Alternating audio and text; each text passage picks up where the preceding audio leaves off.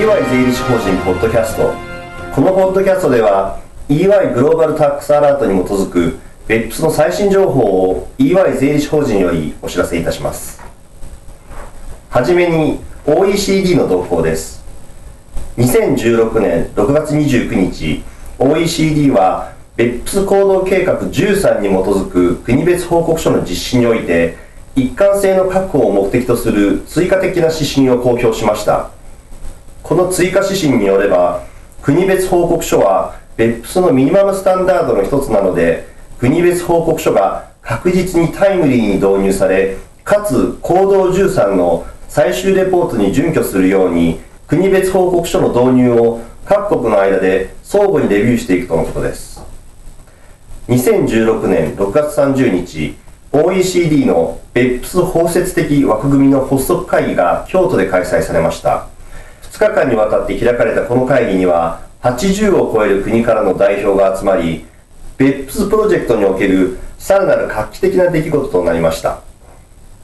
1日目の会議の終わりに OECD はプレスリリースを発表し新たに36カ国が BEPS 包摂的枠組みに加わりました。これにより BEPS プロジェクトに参加する国の数は82カ国になりました。これらの国々は BEPS パッケージのミニマムスタンダードの実施を推進しています。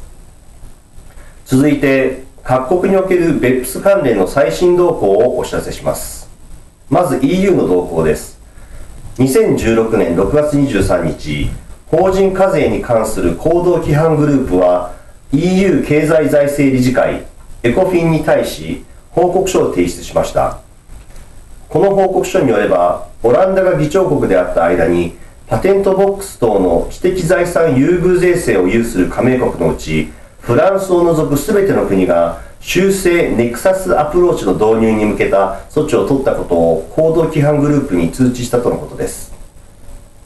次に英国の動向です。2016年6月24日歳入関税庁は売上高が2億ポンドを超えるまたは総資産額が20億ポンドを超える企業パートナーシップグループサブグループの税務戦略の公表に関するガイダンスを発表しました。ガイダンスによれば税務戦略は事業における税務上の取り決めを説明するものではあるが納税額や事業上の機密情報を含まなくて良いとされています。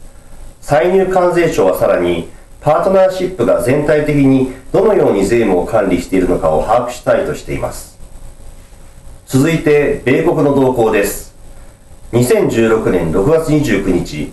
米国の内国歳入庁 IRS と財務省は国別報告書にかかる最終規則を公表しました。最終規則は2016年6月30日以降に開始する米系多国籍企業グループの最終親事業体の課税年度の初日以降に開始する事業年度から適用されます。最終規則の全文によれば財務省と IRS は別途公表するガイダンスに基づき最終規則の適用開始日前でも2016年1月1日以降に開始する事業年度を対象とした国別報告書の自主的な提出も認める方向です。次に香港の動向です。2016年6月20日香港は OECD の BEPS パッケージを実施するための包摂的枠組みにアソシエイトとして参加すると発表しました。香港は BEPS プロジェクトのアソシエイトとして次の4つの BEPS ミニマムスタンダードを遵守することになります。有害な租税慣行への対応に関する行動5租税条約の乱用防止に関する行動6移転価格文書化に関する行動13そして紛争解決メカニズムの有効性向上に関する行動14です。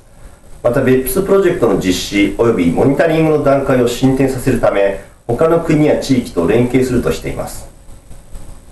続いてインドの動向です。2016年6月22日にインド政府は新たに国内に導入する一般的租税回避防止規定 GAAR の経過措置についての通達を発表しました。これによれば同規定は2017年4月1日以降に得た税務上の恩典について適用し2017年4月1日より前に行われた投資の譲渡から生じる所得については適用を免除するとのことです。続いてインドネシアの動向です。